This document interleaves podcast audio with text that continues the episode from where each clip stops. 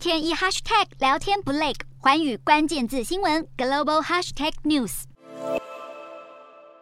俄罗斯对乌克兰发动战争，遭西方制裁，国内经济大受冲击。但根据《华尔街日报》报道，俄国因掌握丰富石油与天然气资源，即便许多西方国家宣布减少买进俄国石油，莫斯科仍进账丰厚，并将数十亿美元收入用在各个经济层面，还因此加深了民众对总统普丁的支持。而普丁强调，俄国经济尚未出现问题，并将一切怪罪给西方。虽然俄国六月公布的通膨率仍在百分之十六点七高点。但普丁当局祭出的刺激经济措施，包括发放低收入家庭津贴、提高最低工资、两度提高退休金给付、企业融资以及补偿航空公司亏损等，缓解了俄国人民因西方制裁承受的经济压力。另外外，根据 CNBC 报道，乌俄战争爆发后，俄罗斯货币卢布虽然一开始急速贬值，但俄国央行紧急升息，逐渐改善了卢布汇率。到了六月下旬，卢布对美元甚至一路飙升到七年新高。成为今年全球涨幅最有看头的货币。